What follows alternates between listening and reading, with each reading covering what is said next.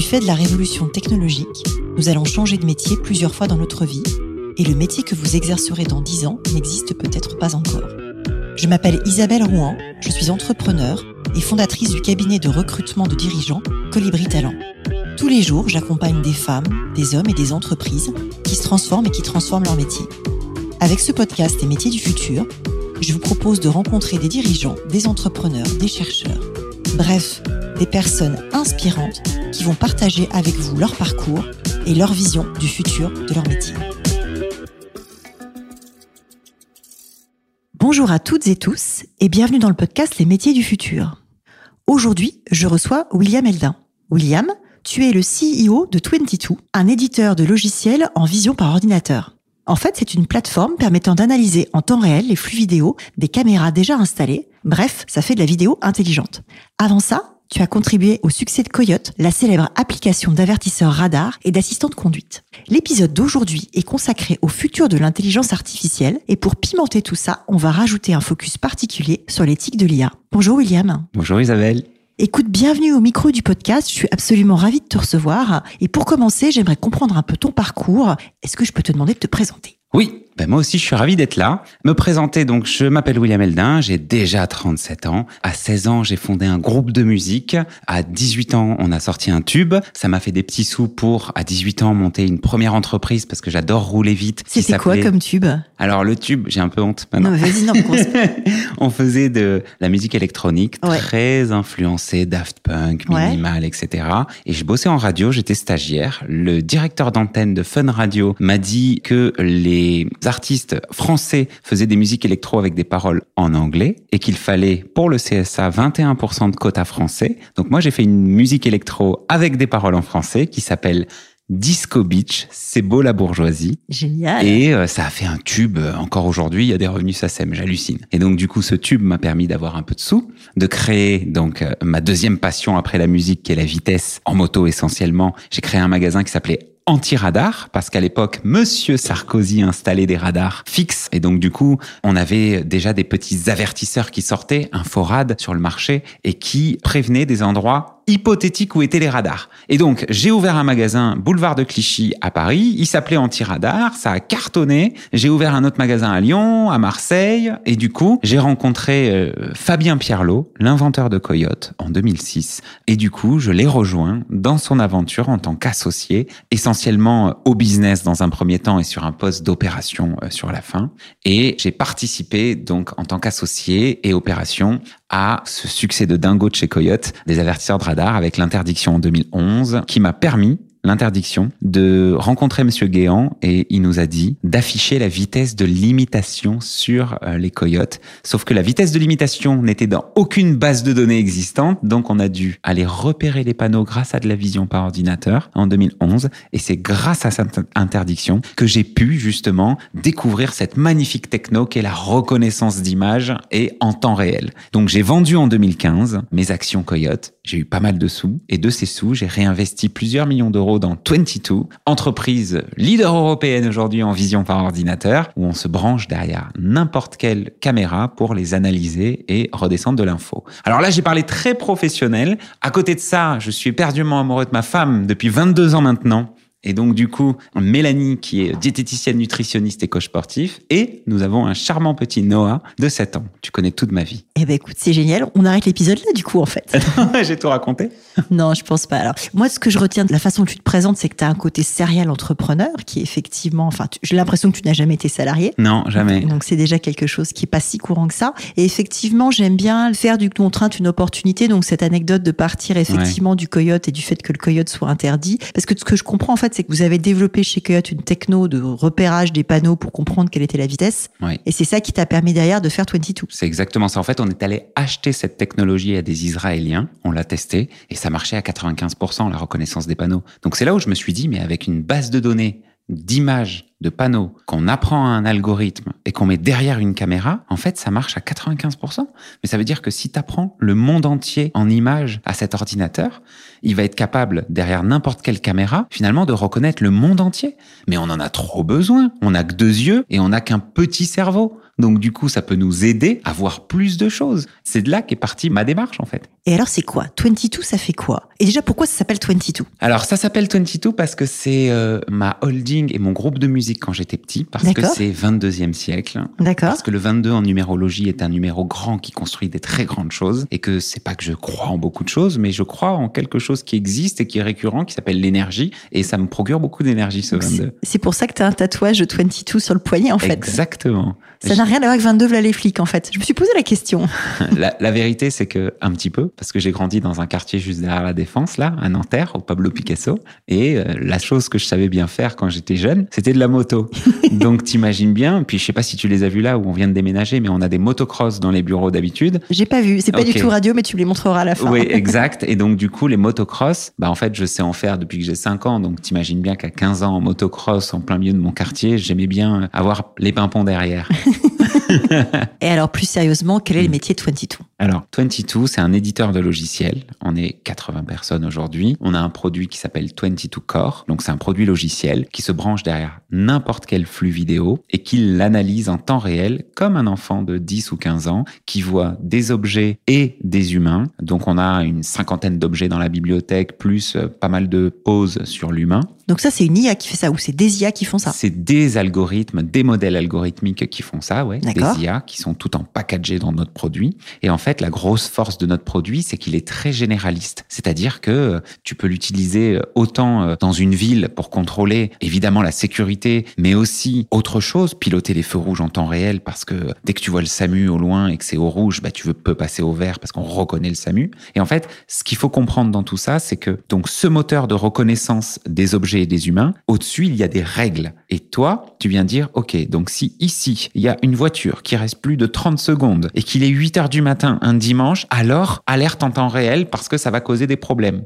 Dernièrement, les ports, donc euh, des ports comme La Rochelle, Marseille ou d'autres à l'étranger, nous commandent notre produit pour contrôler où sont les conteneurs en temps réel et s'il y en a un qui reste plus d'un certain temps à cet endroit-là, c'est qu'il y a un sujet. Les usines nous commandent notre produit pour dire que s'il y a un humain qui est tout seul allongé dans ce coin-là, c'est qu'il y a un danger pour euh, dire aussi, s'il y a un colis qui reste tout seul dans ce rayon-là, alors, attention, il y a 15 iPhones dedans, ça peut être volé. Et en fait, on vient remplacer les yeux, en fait, d'un humain à l'endroit où il ne peut pas être pour deux choses. Premièrement, parce qu'il en a que deux, donc il les affrète au ROI le plus significatif sur son métier. Deuxièmement, on se met à l'endroit où finalement il n'a pas le temps d'y être parce que il n'a pas l'argent aussi parce que peut-être que payer un humain pour regarder qu'une seule chose, c'est pas euh, héroïste. Donc en fait, on vient pour nous augmenter l'humain et ses sens, c'est-à-dire donner des milliers d'œils à justement nos clients. Alors justement, c'est qui tes clients? Et parce que tous les exemples que tu m'as donnés, c'est des exemples de sécurité et plutôt du coup, soit avec des corporates type euh, usine, mm. flux de marchandises, ou avec euh,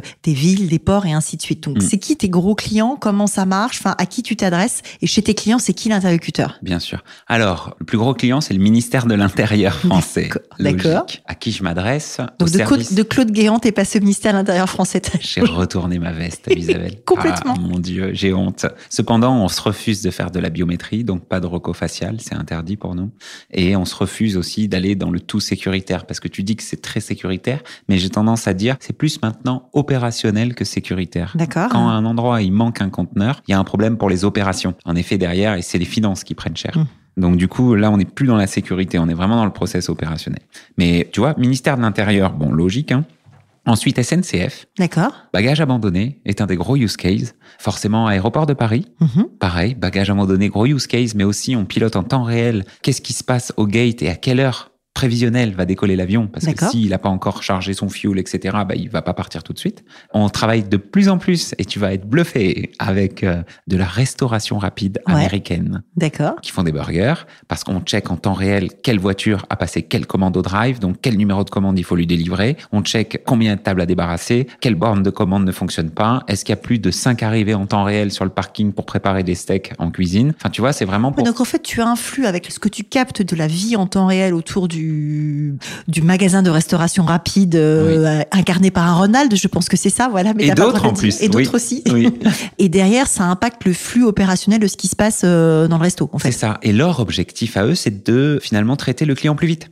Et donc, du coup, nous, on les aide à accélérer justement euh, ce traitement du client. Et comment ça se passe d'un point de vue éthique? Parce que tu dis, par exemple, la reconnaissance faciale, on n'a pas le droit, etc. Qu'est-ce qui fait qu'il n'y a pas le droit? C'est quelque chose que tu t'interdis de faire? C'est quelque chose que le RGPD vous interdit de faire? Enfin, comment tu pilotes ça, en fait Premièrement, RGPD by Design nous a fait faire un produit où, à l'intérieur, il n'est pas possible de reconnaître un visage ni une identification. Pourquoi? Parce que les 50 objets dont je te parlais, qui sont tous dans notre produit, c'est des dossiers avec des classes et en fait, les humains sont mélangés à l'intérieur de ces classes. Donc pour notre IA, un bus, c'est comme une silhouette humaine. Donc on ne peut pas remonter à une identification précise. Ensuite, c'est ma volonté. J'avais pas envie de retourner ma veste trop vite non plus. et je dis trop vite parce que la loi va se poser. Et donc, le troisième item, pourquoi on n'est pas allé là-dedans, c'est parce que les lois ne sont pas claires. Et aujourd'hui, c'est interdit de faire de la reconnaissance faciale. Alors, on bosse avec le ministère de l'Intérieur et on peut avoir des dérogations. Mais nous, notre parti pris est clair. On n'en fait pas. Après, l'éthique est très importante pour moi parce que je sais aussi que cette technologie, elle fait peur et je sais aussi que cette technologie, pour qu'elle ait un esprit de conquête dans les opérations des grosses entreprises, il faut pas qu'elle fasse peur. Parce que sinon, on va pas y aller chez Ronald ou autre, tu vois. Et donc, du coup, on a un comité éthique. Et ce comité éthique est composé de deux internes, deux externes, plus moi et notre juriste et on passe toutes les fonctionnalités en revue et euh, souvent j'ai l'habitude de donner pour exemple les caravanes que la ville de Bzp voulait nous demander. On a dit non, vous ne détecterez pas les caravanes parce que notre comité éthique l'a rejeté parce que c'est trop assimilé d'après votre demande et qui vous êtes dans le suivi d'une communauté en particulier. Et donc aujourd'hui, c'est nous, la police, de l'éthique de notre propre produit. Et on attend la loi avec impatience. Et la loi, elle sera au niveau européen, non? Oui, mais il va y avoir une déclinaison française. Elle sera même au niveau des États-Unis et de l'Europe, je pense. Et la déclinaison française sera un peu plus, on va dire, je pense, euh, ouverte à faire des expérimentations, parce qu'en Europe, il y a des pays qui ferment quand même pas mal cette techno. Et euh, je pense que les JO, avec le petit bout de loi qui vient de passer pour les JO, va être une porte ouverte à créer quelque chose en fonction du retour d'expérimentation qu'on aura eu. C'est certain, et c'est vrai que ça donne aussi, effectivement, il y a un côté agile que je pense qu'il faut avoir dans la législation. Moi, je travaille auprès de la Commission européenne je suis ambassadrice numérique de la Commission européenne et c'est vrai que l'IA Act aujourd'hui il ressemble quand même beaucoup à une liste de cas très très très très très documentés qui sera à mon avis très très très vite obsolète le jour où on va promouvoir l'IA Act. Clair. Et c'est vrai qu'une approche plus pragmatique, plus agile en fonction de qu'est-ce mm. qui se passe, on légifère a posteriori, très anglo-saxonne quelque part, mm. sera peut-être plus opérante. Pour en revenir à nos moutons, en fait, quand on parle d'éthique de l'intelligence artificielle, le podcast s'appelle quand même les métiers du futur. Oui. Et en fait, ça me fait penser à un métier que j'avais documenté moi en 2018-2019 quand j'écris mon premier bouquin, qui était celui d'éthicienne ou d'éthicien de l'intelligence ah artificielle. Ah Alors à l'époque, on n'en parlait pas du tout. Aujourd'hui, on n'en parle pas plus. On n'en parlait tellement pas à l'époque que je me souviens que j'ai fait des conférences, enfin j'ai fait beaucoup de conférences, et à un moment, je fais une conférence qui était sous-titrée en langage des signes. Et la personne qui signait la conf m'a dit, là, je sais pas comment faire le mot. Est-ce que je peux l'épeler, s'il vous plaît? Parce ah que éthicien de l'IA, ça n'existait pas dans le dico à eh l'époque. Et je voulais savoir ce que ce métier t'inspire, en fait. en fait, ce métier, il est hyper compliqué parce qu'il faut une base juridique et technologique. Et en tout cas, parce que tu peux être éthicien de l'IA, mais spécialisé LLM et les derniers réseaux de neurones, mais tu peux être aussi sur la vision Alors, et en temps réel. Est-ce que tu peux sous-titrer LLM pour nos auditrices et Pardon, auditeurs Ouais, ouais, c'est, euh, bah, vous voyez OpenAI qui est sorti. Tout à fait, euh, avec, Large euh, Language Model. Exact. Donc, c'est les grands modèles de langage. Exactement, qui apprennent sur des milliards et des milliards de données de langage, et donc, du coup, qui arrivent très bien à remixer en fonction de nos questions des réponses assez universelles. Et donc, c'est ça, les prompts. Plus on leur demande des choses précises, bah, plus ça vient affiner ce que ça nous rend et c'est magique parce que, en fait, les LLM fonctionnent pas de la même manière que nous, nos réseaux de neurones en temps réel. Et quelqu'un qui va être très fort en éthique LLM, justement, euh, sur tout ce langage, va pas connaître, nous, comment fonctionnent nos éthiques à nous. Parce que, tu vois, un gros du ferroviaire français nous demandait euh, de détecter les chutes de personnes. D'accord. Et donc, du coup, bah, nous, le parti pris, il est simple. Hein. On va dire, détecter une chute, ça va me coûter 500 000 euros. Parce qu'il va falloir que je mette une équipe de 10 personnes qui apprennent à mes machines une chute. Donc, réellement, la dynamique de la chute. Alors que détecter un humain au sol, ça va me coûter 20 000 euros parce que il va falloir que deux personnes pendant un mois qui euh, entourent des gens au sol et qui disent ça c'est euh, quelqu'un au sol. Mais le problème, c'est que finalement tu ne détectes pas la chute quand tu as les personnes au sol. Tu peux détecter les SDF, tu peux détecter tout un tas d'autres choses qui sont éthiquement discutable. Alors que quand tu détectes la chute, carrément, bah là, tu ne peux pas faire autre chose avec. Ça ne fait que ça. Et du coup, tu as fait quoi? Bah, On a fait la chute, ça nous a coûté plus cher, mais c'est pas grave. Du coup, on le fait. C'est comme ça. Et comment tu les as sélectionnés, les gens de ton comité d'éthique? Les Alors, deux externes notamment. Ouais, c'est un vote en interne d'abord. Donc il y a toujours un commercial qui se présente et un technicien qui se présente. Mhm. Donc tous les ans. Et Ouais. attention, je fais venir un huissier parce qu'un jour, si on me toque à la porte, je saurai montrer que tout est très clair. Et en externe, je t'avoue que je suis un peu plus au feeling. Il y a quelqu'un qui veut bien que je parle de lui, donc j'en parle, qui est un bijou, qui est magique, qui est redoutable en intelligence. Et tu connais peut-être, il s'appelle Yann Ferguson. Non, je le connais pas. Et euh, c'est euh, un sociologue qui travaille justement sur l'acceptation des IA dans le monde du travail. Il bosse pour la Commission européenne aussi. Et je vais l'inviter au micro du Ah, podcast. mais- eh tu ben, vas me faire la mise en relation. C'est un génie. Vraiment, un sociologue génie en IA. Et alors, il nous apporte quelque chose de dingue. Et apparemment, on lui apporte aussi des cas concrets, ce dont il manque souvent dans ses Ouais, études. Du coup, ça lui permet lui d'illustrer. Win-win. Donc lui, ça fait deux ou trois ans qu'il vient et qu'il reste en résidence. Génial. Et à côté de ça, on a une personne qui change tous les ans, qui est plutôt un personnage féminin, orienté plus culture et communication. D'accord. Et donc, je pourrais clairement te proposer l'année prochaine. Je fais acte de candidature. C'est vrai, ah Bah, carrément, c'est hyper intéressant. Bon, bah écoutez, euh, on, on coupera pas cette partie-là. Le podcast n'est normalement pas fait pour ça, mais je fais acte de candidature. c'est drôle. C'est tous les deux mois, c'est deux heures et c'est super efficace. Et on voit vraiment plein, plein, plein de cas d'usage. Donc, euh, pour le coup, ouais, j'essaie de te le vendre un peu là, t'as vu? Ça marche. Bah écoute, euh, Banco, ça m'intéresse. Cool. Alors, tu es aussi enseignant euh, à Sciences Po. Est-ce Oui. que tu peux nous partager ce que justement tu partages à tes étudiants Ah. sur l'intelligence artificielle? Eh oui, je leur donne les clés qu'on m'a jamais données à l'école, c'est-à-dire les clés entrepreneuriales. Je leur dis, demain, si vous êtes dans une entreprise et que vous avez un projet d'IA à mettre en place, eh ben, je veux que vous connaissiez combien ça coûte, combien de temps ça prend, qu'est-ce qu'il faut faire légalement, comment il faut faire pour que tout le monde soit au courant de ce projet dans votre entreprise, comment il faut faire aussi pour que ça fonctionne. Et en fait, on a toutes les dimensions d'un projet de zéro à l'arrivée. Mais vraiment, c'est comme s'ils étaient des mini-entrepreneurs. Donc, que c'est pas un cours d'IA, c'est un cours d'entrepreneuriat. Ouais, mais tout focus sur l'IA. D'accord. Vraiment, tout focus sur l'IA. Donc, on commence par la data, aller récupérer les données, pouvoir les annoter. Ensuite, ben, quel type de profil bosse dessus, combien ça coûte. On fait des PNL des projets. Je leur dis, prenez une marque au pif et faites-moi quelque chose. J'avais, euh, ben, c'était la semaine dernière, la présentation des étudiants. Donc, ils font une présentation unique seule et une présentation en groupe. Une fille m'a dit, moi, je suis fan de North Face. Je veux inventer le nouveau sac à dos de reconnaissance de parois. Ouais. Et en fait, c'est un sac à dos North Face avec deux caméras. Ça vient scanner la paroi et ça lui fait ses tracés d'escalade simples, moyens et difficiles avec ses temps, etc. Et en fait, elle s'est fait un vrai système de reconnaissance de paroi. C'est génial. Mais je trouve ça trop bien. North Face, dans 10 ans ou 15 ans, le sortira, c'est sûr. Donc du coup, on fait un peu tous ces projets-là en amont, de manière à ce qu'ils soient armés pour la vie. D'accord, donc c'est du coup quelque chose d'assez opérant sur comment est-ce qu'on fait une boîte euh, d'IA et comment est-ce qu'elle tourne. C'est ça. Au début, c'est très théorique et on rentre euh, au bout de 4-5 cours dans la pratique. Et du coup, toi, la tienne, comment est-ce qu'elle tourne? T'as levé de l'argent parce qu'on t'as Mm. des investisseurs. Comment ça marche au-delà des 80 collaborateurs et, euh, et les algos? on consomme 12 millions d'euros par an.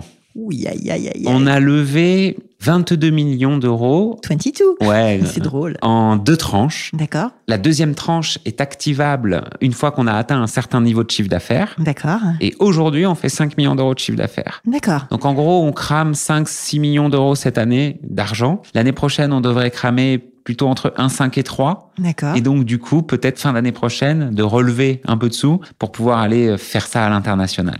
Parce que tout le sujet, effectivement, c'est que c'est des entreprises qui, comme ça, ont des vraies logiques avec beaucoup d'investissements, data, IA, ça consomme beaucoup de cash. Oh, bah attends, un, un docteur en intelligence artificielle chez nous, c'est entre 100 et 150 1000 euros bruts annuels. Les ingénieurs, ils sont tous à 70, 80, 90. Et euh, on est 80 avec euh, un bon 50 euh, de profil technique. Hmm. Ça coûte cher. Ça Et c'est long, pareil, parce que bon, ils veulent être précis, mais on veut faire des choses qui marchent quand même un petit peu, c'est Mm. mieux. Et donc, du coup, on fait des sorties de produits tous les trois mois, donc on met à jour notre produit. Mais voilà, c'est long, tu vois. Au début, on sortait beaucoup de fonctionnalités, mais maintenant qu'on veut vraiment scaler, il faut industrialiser et faire en sorte que ça plante plus. Donc, du coup, si on veut faire en sorte que ça plante plus, tu reprends tout le code que tu as fait depuis 4-5 ans, tu remets tous les détails dans le bon ordre, etc. Enfin, ça prend un temps de dingue, vraiment de dingue quand on veut construire quelque chose de fort. Hyper intéressant comme approche. Et du coup, toi, c'est quoi ta vision du futur de l'IA Un, bah c'est que ça va être partout, c'est que ça va être intégré, c'est que ça va être non visible et c'est que ça va accélérer tous les process que nous connaissons aujourd'hui. IA génératif compris? Ouais, c'est-à-dire que, en fait, si tu veux, ça va pas nous faire des énormes révolutions d'interface. D'accord? Ouais. Ça va pas nous faire un nouveau téléphone portable, ça va pas nous faire un nouvel ordinateur. Par contre, ça va accélérer comme si tu reprogrammais ta bagnole. Tu changes pas de bagnole, mais elle va plus vite et elle consomme moins. Donc en fait, ce que tu vas faire, c'est ça. Tu le vois par ChatGPT. T'as vu qu'ils ont intégré les LLM maintenant dans la suite, alors pas ChatGPT, mais Microsoft, dans la suite euh, Word. PowerPoint, etc. Mais ça va dix fois plus vite. Enfin là, c'est honteux ce qu'on vient de faire ce matin, Isabelle. On a répondu à un appel d'offres. On a mis le cahier des charges. On a mis les contraintes et on a mis nous notre vision dans un petit paragraphe. Ça nous a sorti exactement ce qu'on lui a demandé. 30 pages avec les chapitres dans le bon sens, toutes les réponses nickel. C'est dinguissime. Donc du coup, ça va nous accélérer tout ça. Moi, qu'est-ce que je fais? Je te permets d'avoir 2000 œils et de voir 2000 fois plus que ce que tu vois aujourd'hui. Les LLM, 2000 cerveaux, etc., etc. Donc ça va juste tout accélérer. Ça change complètement la physionomie du travail. Tout, tout, tout. On va pas servir à la même chose et on va, ce qui nous plaît, je pense, à tous les deux, avoir beaucoup plus besoin de notre feeling et de notre cœur. Ça, c'est intéressant parce qu'effectivement, ce qui nous différencie des machines et des IA, finalement, c'est nos émotions. Moi, ça joue sur mon métier qui est le recrutement. Oui. Et ouais. toi, j'imagine que ça joue sur ton métier qui est celui d'un métier de dirigeant, en fait. Ouais, ouais, exactement. Manager d'hypersensible et aussi d'un marché qui s'ouvre. Donc du coup, c'est vrai que t'actives tous tes capteurs, tu vois, et tu essaies de tout comprendre chez tout le monde dans tous les métiers. Et donc du coup, euh, bah, le cœur et le feeling, c'est magique. Et est-ce que 22 recrute en 2024 et si oui, sur quel métier? 22 recrute en 2024. 22 va recruter des C-level pour euh, m'armer à aller euh, attaquer euh, l'international. Et 22 va sûrement recruter des sales, essentiellement de la vente. Parce Donc que des équipes commerciales Oui. et effectivement, toi, tu muscles en fait ton, ton rang de N-1 pour Voilà. ouvrir des pays. voilà. Tu vas aller où à l'international? US, parce Ouais. que euh, Ronald a plein de copains et, et a beaucoup de restaurants là-bas, et parce que aussi la logistique et des grosses boîtes comme CMA, CGM, pour Ouais. qui on commence à travailler, ont beaucoup d'intérêt et d'enjeux là-bas aussi. Et parce que là-bas, bon, c'est juste un marché x10, x100 en vitesse d'acceptation, et donc du coup, euh, si on veut un scale un peu rapide, c'est là-bas qu'il s'opère. Et de surcroît, les fonds d'investissement qui sont capables de surfinancer des boîtes comme la mienne en ce moment sont essentiellement américains. Ouais, donc du coup, effectivement, si tu veux absolument déployer à l'échelle, Ah euh, oui. Tu as besoin d'être aux États-Unis. Ouais. Il y a d'autres pays prévus dans la feuille de route? Oui, alors on est déjà en Espagne depuis un an et on Mhm. commence à faire des superbes signatures. On a essayé l'Allemagne, on s'est un peu foiré, c'est trop compliqué. C'est un pays qui est compliqué dans le sens où l'acceptation, en fait, Mhm. de tout ce qui touche à la vie privée, à la donnée privée, est plus complexe, beaucoup plus euh, encadré juridiquement qu'en France, et pas du tout dans la culture, en fait. Ouais, et on l'a vu au bout de six mois d'investissement. Je suis pas surprise, on aurait pu en discuter avant, je te l'aurais dit. Mince, j'aurais pas perdu.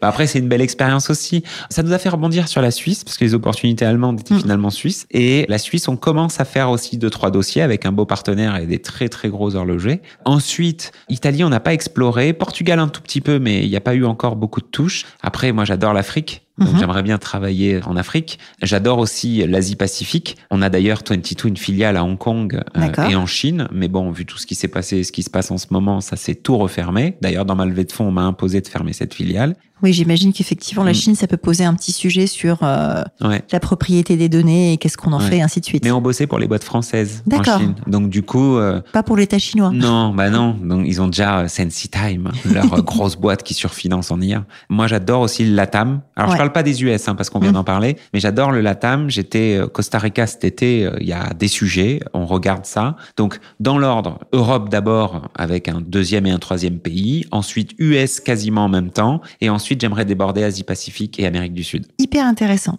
Est-ce que tu as des conseils à partager euh, aux jeunes qui arrivent sur le marché du travail? Sur le marché du travail? Ouais, Ok. En tant que salarié ou entrepreneur? Peu importe. Pour les salariés, je dirais que la vie, c'est difficile. Il faut essayer d'anticiper un maximum les contraintes de son entreprise. Il faut essayer de comprendre la réalité économique de son entreprise, être toujours positif avec son manager, mais surtout mettre des objectifs très très quanti, enfin très clairs sur le quanti et le quali et les revisiter avec son manager tous les trois mois. En fait, il faut prendre le lead sur la relation parce que moi, je, Manager son patron. Ouais, c'est ça. J'appelle ça le management à 360. Mais c'est vrai, hein. pour le coup, faut manager son patron et prendre le taureau par les cornes. En fait, tirer, mettre de la vitesse là où finalement, euh, habituellement à l'école, on nous apprend qu'il faut pas en mettre. Eh ben si. On voit la culture de la moto qui revient là. Ah ouais, peut-être. Ouais, j'avoue peut-être. Mais moi, j'aime être managé par mes salariés. J'aime quand ils me disent William, je t'avais dit ça, j'ai pas fait ça. Putain, par, par contre, euh, je vais faire ça derrière.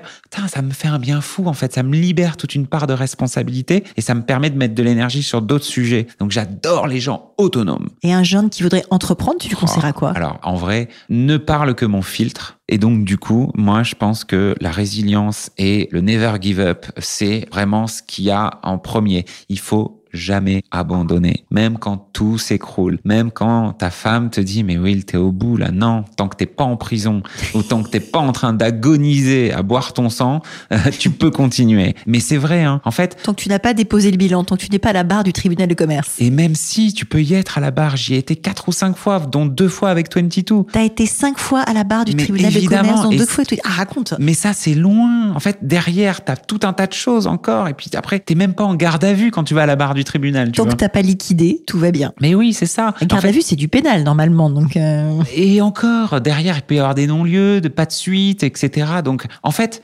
repousse les limites, repousse. Ce qu'on t'écrit dans les livres, ce qu'on t'explique, il y a tout qui va beaucoup plus loin. Les exemples majeurs sont des mecs comme Rocancourt. Je dis pas qu'il faut suivre, mmh. mais ils sont allés tellement loin dans le délire et ils ont tellement bien vécu et on les voit dehors aujourd'hui. Enfin, d'un point de vue beaucoup plus pragmatique, un entrepreneur a 15 000 lianes avant de fermer la boîte. Mmh s'il lit bien tous les signaux faibles et s'il a l'énergie d'aller vendre son projet parce qu'il y croit et il y a toujours quelque chose derrière. C'est sûr que quand tout se ferme et que c'est mort parce que législation ou autre chose, ah là, fait vite autre chose et pivote vite. Mais sinon, si tu crois en ton projet, mais n'abandonne jamais parce que tout le monde te dit d'arrêter. Tout le monde. Regardez Tapi. Tapis, c'est un bel exemple. C'est peut-être trop folklore ou trop. Mais putain, le gars, il sait pas qui il est, où il veut aller, mais il a juste jamais abandonné un morceau qu'il était en train de croquer. Et ça a fait qu'il est devenu quelqu'un qui a géré beaucoup de choses. Moi, je pense que c'est ça. Alors, pourquoi je me suis retrouvé à la barre? Bah, parce que on était en cessation de paiement deux fois, quand c'était que moi qui investissais, et parce que je voulais pas non plus investir avec des poches sans fonds. Donc, du coup, des fois, je limitais. Parce qu'on a été mis en procédure de sauvegarde à un moment en 2018. Et cette procédure de sauvegarde, bah, elle m'a fait être suivi par le commissaire au compte qui m'a balancé au bout de trois mois avec un gros recommandé en me disant que le tribunal allait me convoquer. J'ai vu euh, papy juge euh, tribunal qui sont des anciens entrepreneurs et autres, hein, et je lui ai vendu mon histoire. il m'a dit ok, bon bah alors vous allez remonter la pente, vous devez 380 000 euros, vous payez 15 000 euros, et puis basta quoi. En fait, tu as eu un étalement de la dette et. Euh... Mais voilà, il y a toujours des solutions tant qu'on a de l'énergie et de la vision. Ah bah écoute, c'est un joli message pour les jeunes qui veulent entreprendre. J'aime bien terminer par des questions un peu euh, perso. Et la première que j'ai envie de te poser, c'est comment tu euh, t'organises et comment tu équilibres vie pro, vie perso? Oh, bah en fait, pas. C'est la même chose. D'accord. Donc euh, mon fils, je lui parle tout le temps de 22 et il me pose des questions. Papa, François, du coup, alors il fait quoi? Mais il n'était pas là hier et pourquoi? Alors tu l'as viré? Mais non, mon cœur, il faut pas virer les gens comme ça. Il faut lui expliquer. ah d'accord. Bon, François, il est bien. Alors si on part en vacances, il pourra en Donc je mélange ma femme. Je la connais depuis 25 euh, ans. On est ensemble depuis 22 ans. J'ai 37 ans. Elle m'a vu tout monter et elle est hyper indépendante, elle fait ses trucs. Donc, euh, je rentre à la maison, ça va mon cœur? Non, pas trop. Là, je suis déprimé aujourd'hui. Il y a lui qui m'a dit ça. Lui, oh putain, bon, c'est pas grave. Vas-y, viens, on fait autre chose. Et tout passe en fait. C'est la même chose. J'ai qu'un seul téléphone portable. C'est la même chose. Ça fait partie de moi. Regarde, c'est tatoué ici. C'est tatoué ici. C'est pas du tout radio, mais il a effectivement un 22 tatoué sous le poignet droit. Qu'est-ce qui te fait lever le matin? Bah, la journée, la dalle de la journée, d'aller conquérir mon marché, d'aller voir mes loulous, d'aller voir les clients. Tu vois, ce matin, je regardais, je faisais, oh putain, j'ai peur. J'ai eu juste avant la présentation au board de mes investisseurs. Donc, du coup, oh putain, merde, j'ai la, présentation au board. Ensuite, derrière, ouais, trop bien chez Isabelle. Donc, podcast, hop. Et après, tu vas chercher ton fils à 18h, il faut le dire. J'ai une petite visio avec Alstom entre temps. Et donc, du coup, wow, ok, à la conquête du monde, quoi. Et ce qui me fait me lever le matin, c'est que j'aime la vie, c'est que j'ai des gens qui sont partis trop tôt, trop vite autour de moi, très, très proches. Et donc, du coup, en fait, t'as pas le droit de te plaindre, quoi. Kiff. Ma devise, c'est tant qu'il y a du mouvement, profite. C'est une jolie devise. Mm. Euh, qu'est-ce qui te tient éveillé la nuit? Qui me tient éveillé la nuit? Ouais. Pas grand chose parce que j'ai tendance à vivre tard, donc 2-3 heures du mat. Quand je vais me coucher, bam, je tombe. Et ce qui me fait tenir jusqu'à 2-3 heures du mat, c'est le fait que je suis rentré du boulot à 11 heures et que c'est pas possible de boucler le truc en rentrant du boulot et de dire dodo. Donc je reste pour ma culture générale et je m'abrutis devant des émissions YouTube qui présentent des animaux. Là, tu vois, la nuit dernière, j'ai passé un moment sur les techniques des crocodiles pour pouvoir choper je sais pas quoi. Donc du coup, je suis toujours sur des trucs complètement différents entre minuit et 2 heures du mat. C'est rigolo. De quel succès es-tu le plus fier? De 22. Euh, J'aime bien l'envolée que ça prend, la notoriété que ça prend et la dynamique que ça a. C'est quoi ton prochain projet? 22, euh, parce que je pense que je peux en faire euh, une entreprise internationale énorme, vu les capacités et l'infinité des cas d'usage. Incroyable. Est-ce que tu as un podcast, un livre, un contenu à conseiller à tous ceux qui s'intéressent au futur du travail? Au futur du travail? Ah bah, Il y a un truc qui est universel, moi c'est ma Bible, c'est de Guillemant, c'est la route du temps. La route du temps. Ouais, ça parle de synchronicité, donc toutes ces euh, coïncidences hasardeuses, mais qui ne le sont pas, parce que finalement notre cerveau, dans son inconscient, dirige tout un tas d'indicateurs qui nous amènent à concrétiser des choses qu'on imaginait il y a longtemps. Donc en fait, il n'y a pas de hasard. Jamais, tout est écrit. Si nos auditeurs veulent te joindre, euh, c'est quoi le meilleur moyen Le mail, LinkedIn, Oh. écrire au fameux François euh, Ouais, alors me joindre, si vous avez mon numéro de téléphone, c'est WhatsApp, parce que le reste, je suis complètement noyé. LinkedIn, les mails, j'en ai toujours 500 à la bourse, c'est horrible. Par contre, euh, si on veut me joindre vraiment rapidement, bah faut venir à la Tour Défense Plaza, à la Défense, et du coup, j'y suis tous les jours, de très tôt à très tard. Incroyable. Merci beaucoup, William. Merci à toi, À Isabelle, bientôt. c'était vraiment cool. Merci d'avoir écouté cet épisode des métiers du futur jusqu'au bout. Si vous avez aimé cette discussion, je vous encourage à noter le podcast sur vos différentes plateformes d'écoute et à le commenter, en particulier sur Apple Podcast. Cela nous aide grandement à progresser en termes d'audience. N'hésitez pas à me faire part de vos commentaires ou à me suggérer de nouveaux invités en me contactant par mail ou via LinkedIn. Prenez soin de vous et à très bientôt.